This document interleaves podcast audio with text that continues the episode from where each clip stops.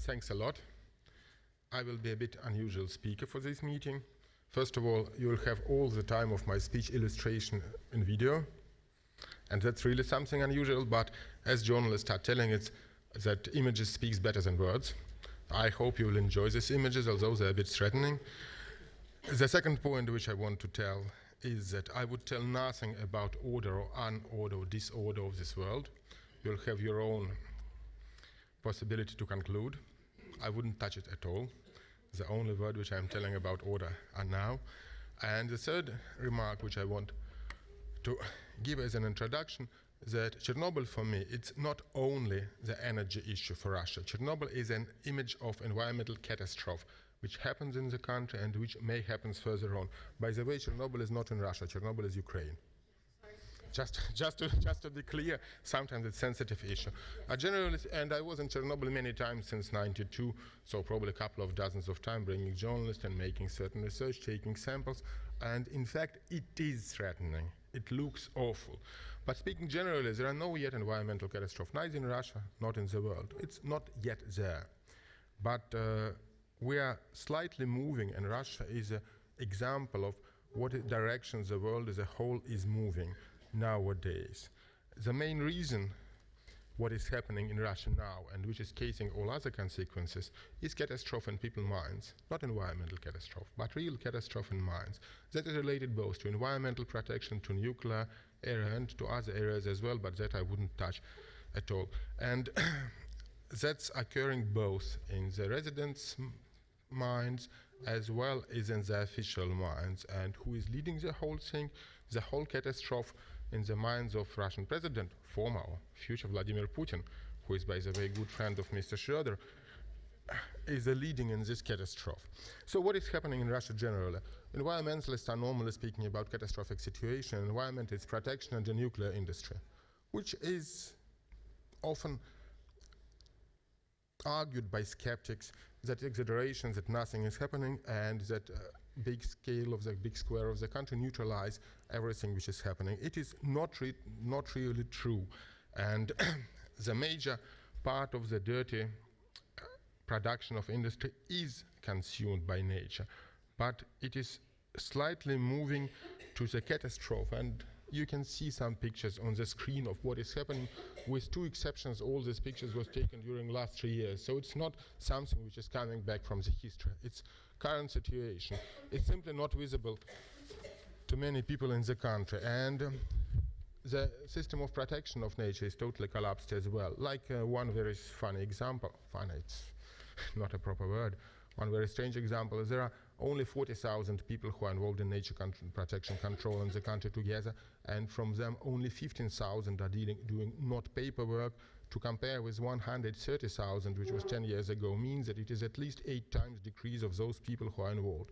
With nuclear control issues, it's even worse because it was reorganized during 20 years 18 times, which technically means that there are no people left inside. And if you look on nuclear regulations in the country, significant part of the rights to regulate nuclear industry was given to the same company which is managing nuclear power plants, Rosatom, state-owned company, which is both developing nuclear, managing nuclear power, producing energy, and regulation, regulating their own, their own activities.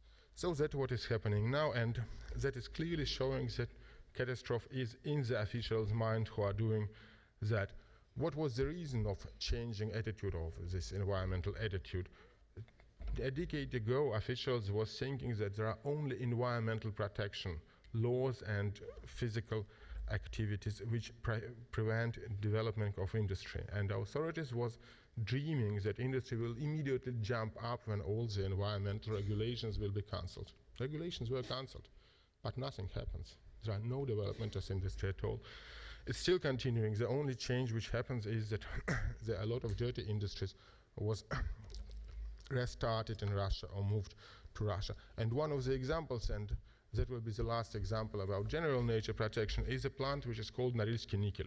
Maybe you've heard about this uh, complex which is uh, located in Arctic and it's emitting approximately 10% of Russian of substances emitted in Russia. It's a city of 400,000 people. It's located in Arctic. There are no environmental control body in this city. They are not monitoring atmosphere conditions in this city since 2003. The explanation is that uh, the office of the body is is a bad condition, that it needs reparations. And 2003, they don't find out any money to repair the office of control service in Norilsk. At the same time, there are around 700 such, such offices in Russia, and few of them was constructed in connection with the Olympic Games, which are planned for 2014 by Mr. Putin as well. So you can compare the attitude and see how it works. and just recently, a couple of weeks ago, provincial authorities allowed this plant not to pay environmental taxes because it's quite poor. By the way, that's also a good example of Russian political system because for those who are familiar with Russian elections, as you know, in coming presidential elections, there is also another candidate, Prokhorov, another candidate for the presidency, who is very often accepted as a liberal candidate by public. In fact, Mr. Prokhorov, for 10 years, was owner of the shares of Norilsk Nickel and top manager of this plant. And he personally is responsible for the facts which are happening there and for 300,000 hectares of forest at least, were, which were nearly destructed by this plant. That reflects well the system and attitude. And some figures and facts. Uh, in European Russia, less than 10% of intact forest left. In Siberia, less than 30%. When you are telling about intact Siberia, it's not true. It is not intact anymore. It was seriously carted. The amount of oil which is flowing to Arctic Ocean from Russia, according to official records, is half a million tons a year, which is approximately one-fourth of the oil which is leaking to the uh, oceans in the world one fourth only through Arctic rivers. Official data from the Russian state services, which I can confirm you are right. Uh, share of drinking water source samples, which doesn't correspond with sanitary norms, is around 30%. Just to compare it with what was in 85 during Soviet times, it was twice more. And no one big river become better, quality of no one of Big River become better since 95. I cannot find the previous records, they're complicated to find. More than 100 cities in the country have an air pollution higher than allowable level.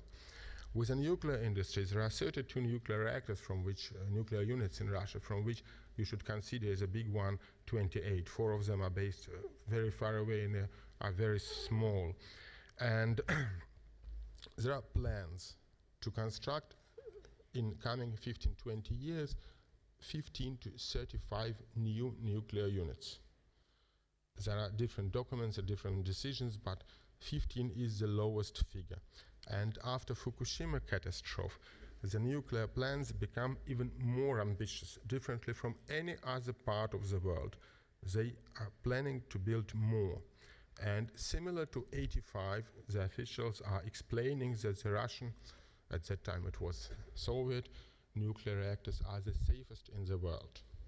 It was publication in, in the EIA magazine in 85 when reactors of Chernobyl type, at that time it was RBMK reactors, there are no word Chernobyl type yet, are the safest. Now the same is told about the Russian reactors. It is not so far from Japanese telling in 2010 that Japanese nuclear industry is one of the safest, is not the safest one of the world, but the plans are already there. And what are the reasons of these plans? There are several of them, and I will analyze few of them. But one of the reasons, which is quite uh, important, is that the reserves of the Gazprom and gas reserves in Russia are decreasing.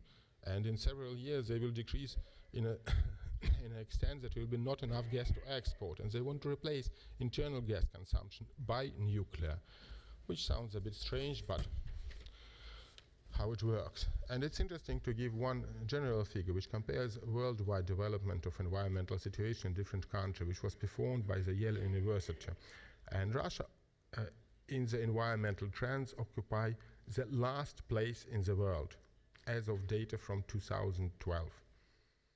132 countries and 132nd place is Russia's place in environmental trends in the world. 106th place is in the among the environmental condition, environmental performance index. By the way, Germany occupies 56th place, and the conditions are in, in, terms of changes and in terms of condition, Germany occupies 11th place. So not bad, I would tell. Comparable to Russia, it's dramatically high. And that's what finally happens. Uh, Chernobyl was not the only nuclear catastrophe in Russia, and just to excuse, I'm using not EIA terms, I'm using terms which, I'm feeling are right. It was a catastrophe, and there were several nuclear catastrophes before. Some of them are still hidden and unknown. Information is, if not classified, absolutely unreachable. For example, Leningrad nuclear power plant 75 information is not available. Chazhma explosion of nuclear submarine 85, just a year before Chernobyl. Information is hardly can be found out, suppressed. It was suppressed by an untrained people.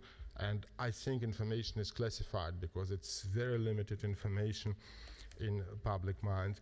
There, are, there were also important catastrophes which seems to be similar to Chernobyl in terms of scale, happening in 57 and 67 when it was explosion of middle-level waste storage inside in next to Ural Mountains, and uh, when the storm distributes the sand, polluted sand, during very dry summer from the uh, lake where pollution, where radioactive substances were discharged. At the time of the event, 400,000 people were somehow irradiated, few villages were resettled, but three villages was left inside, till now. One of them already gone, but not because it was resettled, but two villages are still in the area which is not allowable for people to leave, even now. And last three years, one of the village was resettled partly by Rosatom, this nuclear company which is exploiting stations. The people were moved uh, in the zone which is still polluted according to the law, but a bit closer to the cemetery of this village. So the whole thing became much more comfortable for them, and there was direct corruption involved. Surprisingly, the state, the state money or corporation money was given for this resettlement to a fund organized by three private persons. And it need although we were writing a lot of complaints to the officials, the only case when they start investigation when we managed to present a paper about corruption directly to President Medvedev. Only when he read and he sees that there was a 40% of this 25,000 euro given to people, a kickback of 40% requested in the official documents. In conclusion, after, only after that investigation started, there was a search in Rosatom and this corporation done one person was arrested, probably several people were arrested, but that is an illustration of the whole situation with the nuclear industry now. It's not what happens 25, 26 years ago. It's what is happening just now. When you see this corruption, total disorder, sorry for using this word, in the nuclear energy system. And uh, total attitude to the people who are suffering can only happen as a result of total disbalance in the minds of officials I'm supporting my first thesis is that it's total disbalance in the mind of officials, spending money for Olympic Games, 12 billion which are coming there, and having 25,000 for those people who are suffering in the village for a settlement, which is honestly not enough, physically not enough. You need at least 40 to be resettled normally to the village to construct a building. What was the reason of this 25,000? Uh, it's very interesting comparison story. When uh, Putin was involved in the firefighting issue and used it for political debates, he promise and give to people 50,000 euro for a settlement for those who suffer from fires. And these people from Nuclear Village was not involved in any political campaigns. That was just a thing which need to be done. And it's 25,000. Just for those who don't know exactly the figures, how many, how much money liquidators from Chernobyl are receiving now in Russia, it's a bit less than 10 euros per month. 370 rubles, for those who know how much ruble is you can imagine what is it. It's monthly payment for the people who were involved and who suffer, which is proved from Chernobyl liquidation 26 years ago. Not many of them are left, but it's what is given to them by the state. That's why uh, it also demonstrates the attitude and how trustful can be these authorities. After that, even taking away all the technical issues, I would not trust what are they telling me about technical safety. I would suggest that they are lying immediately knowing the other story. Anyway, shortage of nuclear specialists is another story with the Russian nuclear problem, and safety of the reactors is also a question mark. And the most important development which happens recently is constructing a floating nuclear reactor, which will supply electricity to any distant point, starting from Indonesia and South America up to the northern part of Russia. That construction will be finished in one and a half year as max, and we'll have another strange uh, facility which will produce the most expensive electricity in the world, whatever you can imagine. But still, it's under construction. And uh, the question mark is what is the reason of such attitude? And many people ask me informally here, what is the reason of Russia developing nuclear program after what happens in Fukushima, after having Chernobyl experience? And there are several reasons which we can only guess. But the first one is definitely lobbying. And um, what else can I add to that? But the second, which is probably most important, is that current Russian officials, including Putin, including Medvedev and others, for whatever reasons, believe that if you want to have the great country, you need to have nuclear energy. And that's, after that, they don't listen any arguments. In fact, they don't take anything in mind. They believe that country must have nuclear energy, and let's go ahead. And also, they are not listening arguments and don't believe into alternatives. they believe that alternatives are a kind of a toys of rich countries, and the literacy of top officials in the nuclear issues is like nothing. I can give you one example. Just recently, Vladimir Putin publicly stated that windmills are dangerous for the environment because they destroy soil worms. It was formal statement by Putin published. What else can I tell about the qualification of the person? And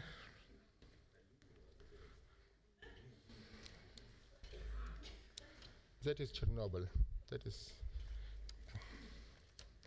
also another thing why alternatives is a problem one is that government can hardly manage a big number of smaller facilities. They even cannot manage separate waste collection in big cities. They prefer to bring it together and then uh, incinerate instead of separating, which is quite easy thing. But still, as my time is coming to the end, I will try to be very short. So, first of all, there are several things which are connected with nuclear in Russia. Lack of information and falsification of information. It's still happening. We can hardly get information on what happens after certain nuclear incidents, or it's very complicated. True information is not coming, and when we speak about the information, it should be first of all true, and it's not coming. The second thing, there are no emergency plan for existing nuclear facility for local residents. It does not exist for the villages which are surrounding nuclear power plant. It is still, still consequences of nuclear energy are not known and not fully evaluated. The official, one of the, one of the official statement of Rosatom was that there was 32 people who died from Chernobyl only. Why? If you take demographic data, just demographic data and properly apply demographic science, you will see that only in Russia around 40,000 people died during 24 years, 24 years after Chernobyl. And generally, including Soviet Union, there will be around 100,000 to 150, and you should add at least the same number of people in Europe. But it's, it's another story about consequences. And um, as I have very short time, then I will tell about the attitude of population. I was telling about the officials. Population, unfortunately, is also behaving quite conformist. And generally, people are split more or less half by half, with a bit, a bit bigger than 50% supporting nuclear energy, a bit bigger. The only time when population is starting to fight against nuclear power plant and when they become aware about nuclear power. It's when the plant is uh, planned near in their backyard in their province. Then 80% of people become aware, and 80 to 90% of people don't want nuclear power to be constructed in their region. But unfortunately, according to the national laws, the voice doesn't mean anything. And there was already a referendum in one of the Russian provinces which vote against nuclear power, but the Supreme Court tells that it's wrong voting. They have no right, and nuclear power was constructed. It's now there. So I'm trying to finalize the whole thing. General conclusions, few general conclusions, and if somebody will like to ask me questions, I can answer questions after the lecture, so please do it. And my belief is that environment and technological disasters generally are cased in the first, and not about because of bad technologies or unsafe technologies. The first wrong thing is what I've told. It's a bad minds, it's disorder in people minds, which is in turn causing using of bad technologies or unsafe technologies or improper using of good technologies. And many, uh, very often people and starting from the officials, but also human beings, just ordinary human beings, are not ready to think about long-term consequences. They believe that event which just have possibility will never happen in their backyard. That what happens with Chernobyl, that what happens with Fukushima, that what, what may happen with other nuclear plants. I would remind the statement which we, as Greenpeace, as Greenpeace International, we did at 20th anniversary of Chernobyl six years ago that there are obviously no question if next nuclear catastrophe happens. There is only a question when it will happen and where. And since that time Fukushima happens, I can repeat these words. There are no question if next nuclear catastrophe happens. It will inevitably happens. It's only a question when and where. And that's why it's much better to escape all the technologies which are threatening and with a small possibility, which have a capacity to influence half of the globe, like it happens with Chernobyl. And with the environment itself, it's also a question with the climate changes, which is the most threatening problem now. There are a lot of environmental problems worldwide, but with the one which is really coming and which is inevitable, it's climate change. And there are a lot of governments who are behaving selfish and believe that either the job will be done by somebody else or that the job will be done when they will retire. And I think that is what need to be resolved. At the end, I would like to tell that I was not trying to be too pessimistic. I was trying just to bring some objective information. Unfortunately, that was not academic lecture, but I hope that you enjoyed. And now you have a chance to judge about order or disorder. Thank you.